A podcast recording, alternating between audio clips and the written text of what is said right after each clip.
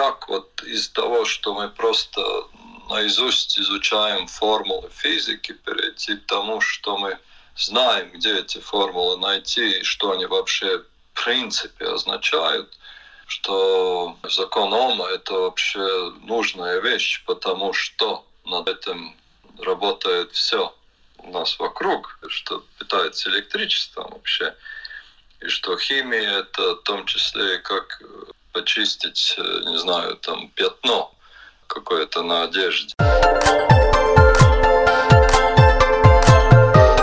Школа для родителей. Здравствуйте, с вами Марина Талапина, подкаст «Школа для родителей». Можно слушать на всех платформах, включая Spotify, Google, Apple, конечно, на нашем сайте lr4 lv. И сегодня мы будем говорить о том, что в Латвии прошла конференция «Скола 2030. Технологии для лучшего образования и оценка опыта предыдущего учебного года». И о роли технологий в образовании сейчас и в будущем э, мы сегодня говорим с людьми, которые посвятили себя просвещению и науке. И я рада представить с нами на связи член правления общественной организации Рига Тех Girls Анна Андерсона. Анна, здравствуйте. Здравствуйте. И также с нами на связи ведущий научный сотрудник и заместитель директора Института физики твердого тела Латвийского университета Андрис Анспокс. Андрис, здравствуйте. Здравствуйте. Разговор о роли технологий в жизни, в образовании хочется начать э, с личного опыта. Ваши дети, дети ваших друзей. Может быть, вы сами. Какие технологии используете для обучения? Мои э, дочки учатся в э, школе в направлении Монтессори, и технологии там используются мало. А, я думаю, что это неплохо, потому что очень много можно и учить, э, не используя технологии. Но, конечно, все поменялось в течение последних э, полтора года, когда учеба уже не такая, как она э, всегда была. Вот в это время технологии очень быстро зашли в нашей жизни и тоже в учебу, и в школу. То, что я вижу, что эти технологии мы используем, и я очень рада, что в нашей школе все это э, произошло довольно так гладко. Но э, я бы сказала, что еще очень много того, что можно э, использовать. И как раз э, я думаю, что технологии, которые э, помогают э, работе в командах, это то, что э, школа может использовать э, больше как раз на образование, которое не на месте, а вот э, удаленно, потому что там много всяких возможностей, которые, может быть, еще школы и учителя не используют, но в бизнесе сейчас тоже все перешли на эту дистанционную работу, и там очень много это используют. Андрес, вам слово. Ну, мои дети использовали более такие традиционные технологии, потому что они посещают традиционную школу. Это Zoom, Google школа и WhatsApp. Наверное, такие три основные технологии, которые там... И, конечно, E-классы тоже довольно важный компонент в этом. Я бы сказал, что это очень зависело от того, как школа сама смотрит на эти вещи, потому что в одном случае у нас это было довольно так, ну, формально, то есть как бы пришли на эти онлайн уроки, э, все то же самое, но механизм на самом-то деле это происходит совсем по-другому, и поэтому я бы сказал, что этот эффект он не был очень позитивным. Все, конечно, кончили свои курсы. Научились ли? Это хороший вопрос. И я тоже видел пример, когда это все было очень четко спланировано. И я с уверенностью могу сказать, что даже научились и в этом даже участвовали с радостью в этом процессе. То есть это зависит от конкретного учителя, но больше от того, как школа на это смотрит. В общем, ну как подготовились ли все, понимают ли все, э, что надо делать, как понимать, все ли успевают, всем ли хорошо, И в первом случае родителям надо очень много участвовать в процессе, а во втором случае процесс действительно идет как обычно. Ну, не совсем как обычно, да, но если он действительно продуман, то внимание детей через экран можно поймать, и тут требуется действительно очень большая предподготовка к урокам, те вопросы, которые обсуждались на форуме Скола 2030, Э, роли технологий. Э, с одной стороны, технологий сейчас огромное количество, и они могут все быть успешно внедрены, но э, насколько реально они внедряются, больные вопросы для учителей, может быть, которые поднимались на форуме. Андрес, я это разделил на несколько частей. То есть, во-первых, мы должны понимать, что технологии входят в нашу жизнь. То есть дома, машину, работа – на улице. Везде много технологий. И по-разному мы эти технологии умеем каждый использовать. И школа, она часть от жизни, она не должна отрываться. То есть, если просто дать какие-то конкретные навыки, конкретные технологии, как сотрудничать, как э, искать информацию и тому подобное. Второе – это то, что мы вообще хотим в таком сегодняшнем и завтрашнем таком мире, чтобы они научились. И то, что у нас выяснилось в дискуссии, это в школе очень наказываются ошибки. И это плохо, потому что ошибаться это нормально. Если что-то делаешь новое, ошибки будут. И это часть процесса.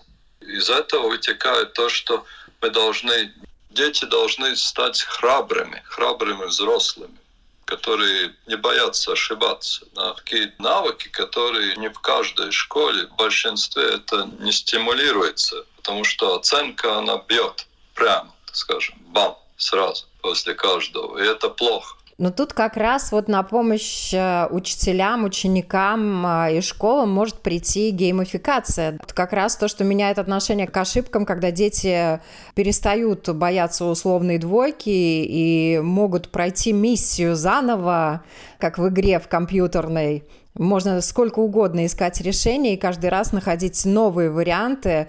Но вот э, чтобы сделать учебу живее, интерактивнее, это геймификация. Как вы оцениваете внедрение такого рода элементов в учебный процесс в Латвии? Оно уже имеет место быть или нам до этого пока еще далеко? Я думаю, что это еще займет время, пока мы сможем настолько использовать технологии уже в этом учебном процессе, э, чтобы геймификация была возможно, э, на таком уровне, как э, мы уже привыкли, что это происходит на играх в наших мобильных телефонах или аппликациях. Но я думаю, что это будущее, и это будет происходить. И мы на этой конференции говорили о том, как можно использовать технологии, чтобы сделать этот э, учебный процесс и вот этот э, фидбэк, да, как помогать школьникам э, понять, что они сделали хорошо, что еще надо подучить. И вот тут, э, да, это геймификация и искусственный интеллект, используя, э, мы сможем помогать учителям это все делать эффективнее. Потому что, конечно, понятно, что если один учитель работает с 30 детьми в каждом классе, почти невозможно каждому индивидуально рассказать, какие его результаты. И, и поэтому эти отметки этой системы, которая сейчас работает, но в будущем, я думаю, что эта геймификация, это бы можно хороший результат, который мы можем а, достичь, используя технологии. Еще мы говорили о том, а, что есть много технологий, которые дети уже умеют использовать, и то, что было бы хорошо, если вот эм, можно было этих технологий ввести в школьные программы и в этот процесс обучения, чтобы тоже развивать совместную работу учителя с детьми, потому что дети уже умеют делать, например, довольно классные видеоклипы, но э, обычно в школе использовать мобильный телефон запрещается, но если вот найти способ, как эти технологии использовать умно, и чтобы они помогали в этом процессе, это было бы хороший результат, на мой взгляд. Андрей Анна бесспорно подняла сейчас очень важный такой момент. Использование гаджетов э, во благо, а не во зло. Например, и э, я хочу вас спросить, что детям сегодня уже нужно и в каком возрасте, какими технологиями, какими вещами они должны владеть, потому что это уже действительно естественно и нормально. Это интересный вопрос вообще. Я думаю, новое поколение, оно растает вместе с этими технологиями, они их используют везде. Почему школа должна быть что-то изолированное от того, как они живут вообще? Вот это сейчас не отнимать, а использовать эти технологии во время урока, это, я думаю, такой, ну, самый большой такой челлендж, я бы сказал, сегодняшнего дня. А второе, это интересная такая мысль. То есть, да, действительно, если один учитель учит 30-32 учеников, детей, как он может каждому найти какой-то подход. Но есть решения, которые, в общем-то, даже не зависят от технологии. То есть можно работать в группах. И во многих, скажем, особенно частных школах используют механизм, когда учитель учит, ученики понимают, и те, которые лучше всех это поняли, рассказывают другим уже на своем языке, как это вообще вот все понимать. И тогда один к 30 у нас уходит уже где-то один к 8 примерно. Даже может быть меньше, может чуть больше. И там совсем другой драйв, когда ученик ученику что-то говорит, учит. И это развивает те навыки сотрудничества, которые я тоже рассказывал, потому что ну, можно всегда найти какого-то другого, который что-то в каждом предмете может сделать. Это может быть и спорт, это может быть и физика, это может быть русский язык или английский язык. То есть ну, тут технологиям очень много можно сделать. И я думаю, даже следующий уровень был бы, когда вот в школе он научится использовать те же технологии, которые он вообще в жизни использует, но лучше, умнее, глубже как бы специально. Вот я думаю, если в этом направлении смотреть, это очень хорошо. И вообще еще одна такая интересная тематика – это то, что я увидел, э, что в школах очень мало знают о том, что вообще в Латвии происходит. Что вообще в Латвии тоже создаются технологии, что здесь есть такие замечательные предприятия, как Groglass, Lightguide, Lightspace Technologies, Baltic Scientific Instruments, которые все знают во всем мире, что здесь есть работа, есть смысл учиться в этом STEM направлении. Сейчас это уже называется STEAM, то есть там arts тоже подключают, потому что этот design thinking, он имеет свою прелесть. Ну, у нас сейчас школа действительно претерпевает такую серьезную реформу, и учителя, многие стоят перед выбором, как и что им делать для того, чтобы быть интересными для детей. Это сегодня немаловажная составляющая для того, чтобы дети хотели учиться. Образование, выбор кружков, особенно в младшем возрасте, это в большой степени забота родителей. Это так всегда было. Вот что папам, мамам надо знать и учитывать, чтобы их дети не отставали от своих сверстников по знаниям. Что вы, как родители, решили своим детям дать, чему, может быть, они учатся вне школы, онлайн для того, чтобы идти в ногу со временем? То, что я думаю, важно создать такое понимание, какие возможности трудоустройства э, существуют для будущих профессий, здесь, в Латвии, мы не говорим тут о том, а, что все это возможно в любом месте вообще в мире, но в Латвии тоже очень много возможностей. Я с вами полностью согласна, и это действительно так. И сейчас уже можно, находясь в Латвии, работать в других разных странах мира дистанционно. И угу. все это возможно благодаря технологиям. Но в любом случае детей в 16 лет немножко некоторые вещи осваиваются уже даже поздновато формата. Вот поэтому я вам и задала вопрос, чему, может да. быть, вы, несмотря на то, что ваши дети посещают школу Монтессори, и вы довольны тем, что у них в жизни мало технологий и гаджетов, чему вы все-таки все равно обучаете их, какие-то кружки или вот э, онлайн обучение у ваших девочек присутствует? Да, я бы хотела тут и вот из ракурса Рига Тегер сказать, что то, что мы видим, это очень разные э, кружки, в которые кладят девочки и мальчики. И это один такой большой стереотип, что э, девочки больше, они будут э, танцевать, петь, инструменты какие-то играть и, может быть, рисовать, а мальчики, вот они уже там технологии или вот какой-нибудь спорт, и э, то, что мы хотели бы сказать и учителям, и родителям, что для девочек также важно учить э, программирование, например, понимать, что такое алгоритм уже, как вы сказали, да, 16 лет это уже поздновато. Им надо обучать уже в 8 э, до 12 лет, и это возраст, в котором девочки начинают понимать, что их интересует, и очень важно в этот момент им дать э, вот этот импульс, что вообще-то технологии — это очень интересно. Это не только способ развлекаться, но это и способ, который они могут э, использовать, чтобы учиться, чтобы работать, чтобы узнать много нового. То, что я сама делаю это, в этом году мы и не сделали летнюю школу для девочек э, о технологиях, потому что ну, эта ситуация вся была такая странная. Но я надеюсь, что на следующем году э, мы тоже будем организовать эту летнюю школу, где девочки вот как раз вот этого возраста 8 до 12 лет, э, которая называется по-английски tween, возраст между тем, как она совсем ребенок, и между тем, как она уже тинейджер. И вот э, в это время девочки понимают, что э, их интересует, и это развивает многое из того, что они будут делать в будущем.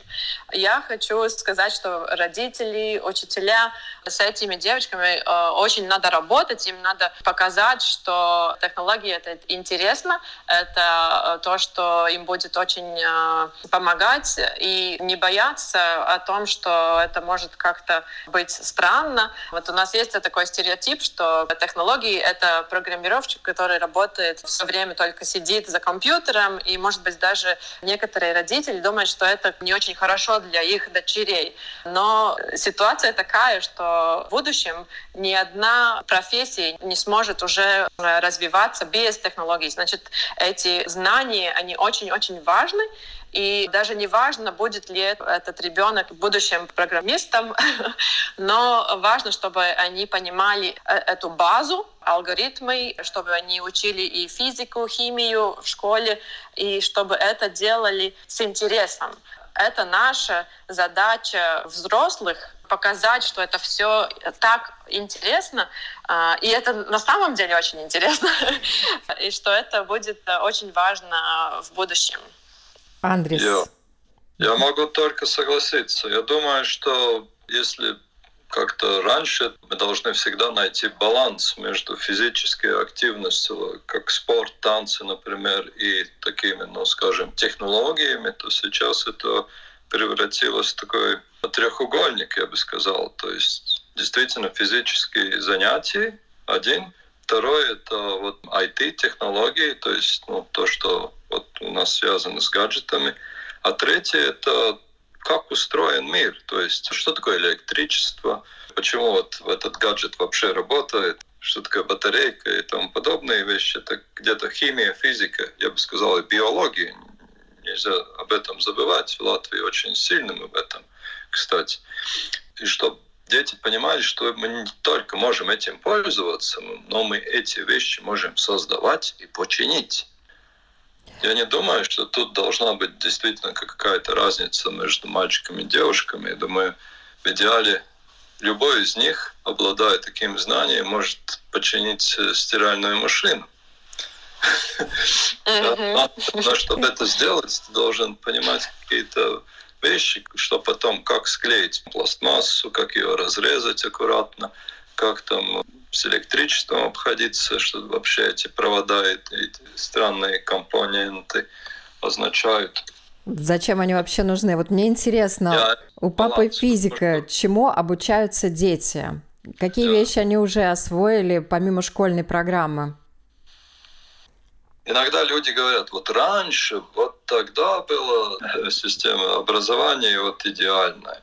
Тогда всех заставляли что-то делать. Но в наше время это больше невозможно. Заставить детей чем-то заниматься нельзя. Они должны сами заинтересоваться, сами хотеть это делать.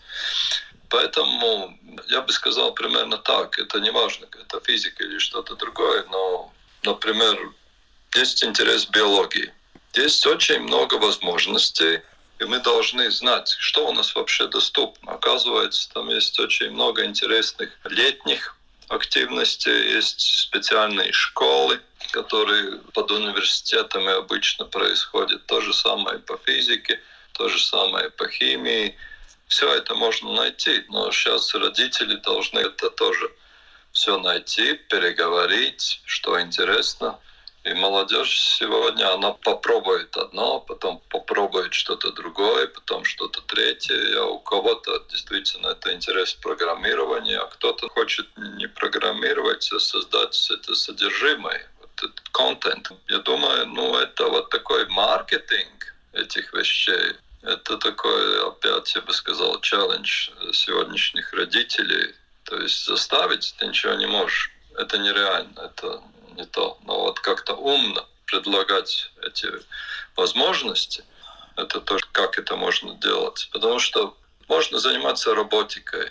На Lego можно заниматься роботикой поглубже даже, чем возможности Lego-конструктора. Различные кружки технологические, инженерно-подобные, научные. Как-то таким образом я это вижу. Да, я очень согласна с тем, что он сказал. И насчет, например, биологии, как раз вот есть много детей, которых интересуют животные, природа, растения. И если вот эти знания, например, вот биологии, э, совместить со знаниями в технологиях, то, что мы получаем, это можно масштабно сделать э, все э, намного э, больше. Например, если есть девочка, которая очень нравится собачки, она хочет стать ветеринаром. Если она будет использовать, например, технологии и свои знания о животных и как ветеринар, она может сделать, например, какую-нибудь аппликацию или технологии, которая уже сможет помогать не только 10 собачкам в день, которые будут приходить к ней, если она будет просто ветеринар, но вот эта аппликация может уже помогать тысяче собачкам, которые смогут жить лучше. И вот это, где вместе с технологиями могут сделать намного больше. Тут э, однозначно надо идти в ногу со временем, и вопрос, чему обучать детей для того, чтобы они влились э, в весь этот прогресс и не отставали. И прогнозируют, что скоро будут э, применяться не только дистанционные уроки с живыми людьми, но и учеба под руководством искусственного интеллекта. Например, Microsoft уже выпустил обучающее приложение для изучения китайского языка. В нем ученик, например, отвечает на короткие печатные аудиосообщения, преподаватель бот бот э, в чате, искусственный интеллект анализирует ответы и подбирает нужную нагрузку ученику, да, то есть все это, в принципе, уже сегодняшний день, и онлайн-образование в том числе. Я общаюсь с ребятами подростками, школьниками, которые много информации получают из Ютуба, берут э, онлайн-уроки по гитаре, по химии, по всем остальным предметам, все, что их действительно интересует, что им любопытно, и консультируют порой своих преподавателей в школе. Вот Онлайн-образование, как вы оцениваете перспективы этого вида обучения в школе именно, внедрение вот таких уроков онлайн? Почему я спрашиваю? Потому что, например, ребята, которые учились удаленно, они с одной стороны, страдали от э, э нехватки живого общения, а с другой стороны, говорили, что было бы неплохо в будущем, например, 2-3 недели посещать школу, а одну-две недели учиться дистанционно. То есть в этом, в принципе, тоже есть свои преимущества и плюсы. Андрес. Хороший вопрос. Я думаю, Микс – это самое лучшее, потому что то, что живой контакт тратить на рутину, просто информирование о том, что вообще существует и какие знания доступны и где, это может быть действительно в каком-то смысле неэффективно. И это можно использовать онлайн решений. А онлайн-решения однозначно дают ученику большой эластичность. Он может работать по своему режиму на самом-то деле. С другой стороны, он должен научиться это делать то есть должен иметь какую-то регулярность, и поэтому если микс, то есть если есть все-таки такие реальные встречи в реальном мире, тогда этот вот точки синхронизации существует, и можем как-то переговорить этот ваш режим работы, он хороший, нет, то есть где тут проблемы. И учитель, он становится больше таким ментором, как бы тренером, советчиком. Он э, учит его жить, учит его действительно каким-то навыкам. А знания он может добывать сам. В каком-то смысле, я думаю, вот такой гибрид, он имеет очень большую перспективу. И вот как Анна говорила, то есть если к этому онлайн подключается искусственный интеллект, то есть на самом деле можем сказать, э, в школу приходит робот, то каждый ученик уже будет в этом онлайне уже иметь такую обратную связь сразу. То есть и учитель тоже сразу будет иметь обратную связь, как это вообще, как хорошо это происходит. Пока это то же самое УЗДАУМ ЛВ, но там видно, где прогресс, что хорошо, что плохо. Какая-то метрика там есть, да? то есть это уже неплохо. Я думаю, вот в таком миксе это будущее. Учитель должен давать навыки сотрудничества, такие, ну, как жить, как находить, как учиться. Учиться, учиться. Потому что учиться придется всю жизнь.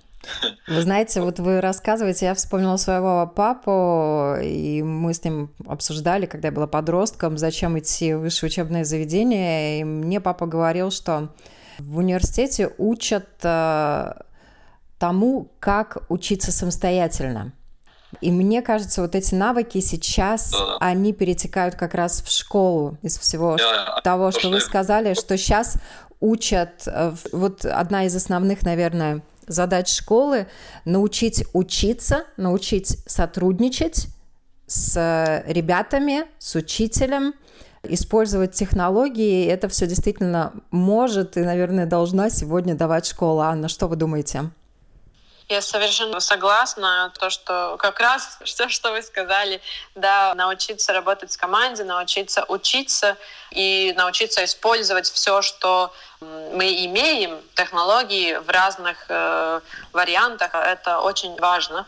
Так что да, то, что была э, задача высшего образования, она уже подходит к тому, что э, вообще-то мы должны это научиться уже намного-намного раньше, потому что все меняется, мир так быстро меняется, что даже сейчас мы видим, что дети уже многие вещи знают лучше нас, взрослых, лучше учителей.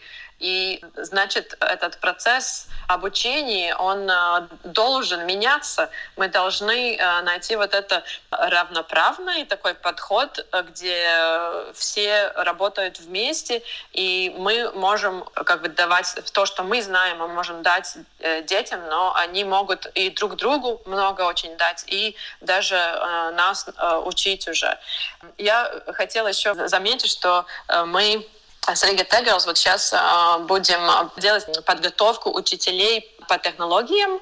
И на следующем году э, будет вот такая программа как раз для учителей и работников в школах о том, какие технологии существуют, как их можно использовать, и чтобы улучшить этот процесс обучения и повышения эффективности. И я, конечно, не, не хочу говорить, что мы знаем лучше о процессе обучения, но то, что мы можем дать, это вот как-то эти знания о том, как можно использовать технологии. И э, я надеюсь, что учителя будут открыты, готовы с нами вместе над этим работать. Инновационные технологии обучения очень быстро развиваются, и будущие поколения будут учиться ну, далеко не так, как мы с вами обучались. И школьников ждет и полная цифровизация, дисплеи, учеба с искусственным интеллектом, геймификация, возможность иммерсивного обучения, да, там виртуальная и дополненная реальность, все это в некоторых школах мира это уже есть, и, в принципе, родители продвинутые тоже какие-то вещи стараются давать э, своим детям уже. А как скоро это может внедриться в нашу жизнь так масштабно в школах? Ну, это хороший вопрос. Я думаю, что пройдет время, и есть технологии, которые мы можем уже использовать сегодня, сейчас. Это вот и те технологии, которые уже вообще дети уже знают и которые уже существуют. Например, вот использовать Майнкрафт, чтобы учиться. Это игра, которую э, играют, я думаю, что очень большая часть наших детей. И вот, например, учителям научиться тоже играть в Майнкрафт и понять, как это можно использовать в процессе обучения, я думаю, что это было бы очень э, эффективно, чтобы дети тоже были заинтересованы в процессе этого обучения. Но, конечно, вот эта иммерсивная учеба и искусственный интеллект, вот это еще будущее. Не могу сказать вот конкретно там 5, 10, 20 э, лет это займет, но это обязательно придет. Андрес, ваши прогнозы? Я думаю, самое такое большое у нас работа это будет по самой реорганизации процесса обучения. И новая реформа, она вполне позволяет это делать.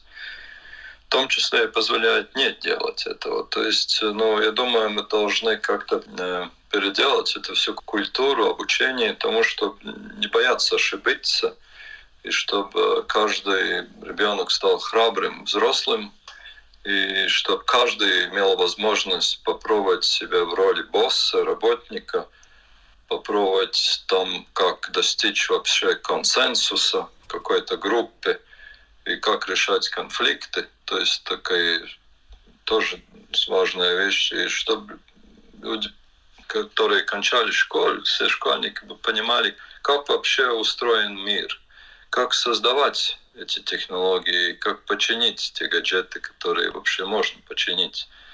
И это, в общем, не так важно, как, как мы это все называем сегодня, но как вот из того, что мы просто наизусть изучаем формулы физики, перейти к тому, что мы знаем, где эти формулы найти и что они вообще принципе означают, что, ну не знаю, закон Ома — это вообще нужная вещь, потому что над этим работает все у нас вокруг, э, что питается электричеством вообще, и что химия — это в том числе как почистить, э, не знаю, там пятно какое-то на одежде, а и что биология — это вообще очень глубокая наука, которая где-то очень похожее на информатику, потому что э, генетические коды — это вообще-то информация. Но там много интересных вещей, которые можно смотреть э, шире, то есть как устроен мир вокруг, и как его создавать, новые технологии в нем, и как э, починить те, которые у нас сломались, и эти все социальные роли, и в том числе ну, изменить эту культуру то есть в школе там ошибка – это плохо. Да, в каком-то смысле это плохо, но это процесс. Это процесс. Это да, это мы должны избегать, но они будут, будут случаться. Ну, и это нормально, надо. правда ведь? И, э, да, это нормально. Их не Благодаря надо ошибкам мы понимаем, что есть другой ответ, правильный. И это тоже Уздом ЛВ хорошая платформа. Но если ты нашел альтернативное решение, то оказывается оно неверное, потому что там алгоритм очень прямой, то есть ответ один правильный. Но не всегда в жизни так.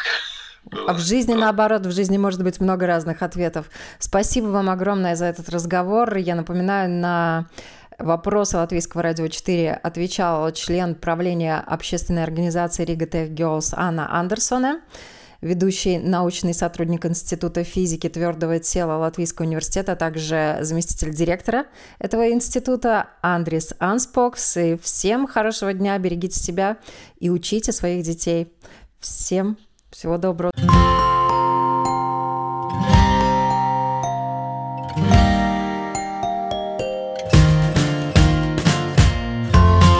Стать другом, учителем, доктором – Научить доверию, терпению, радости.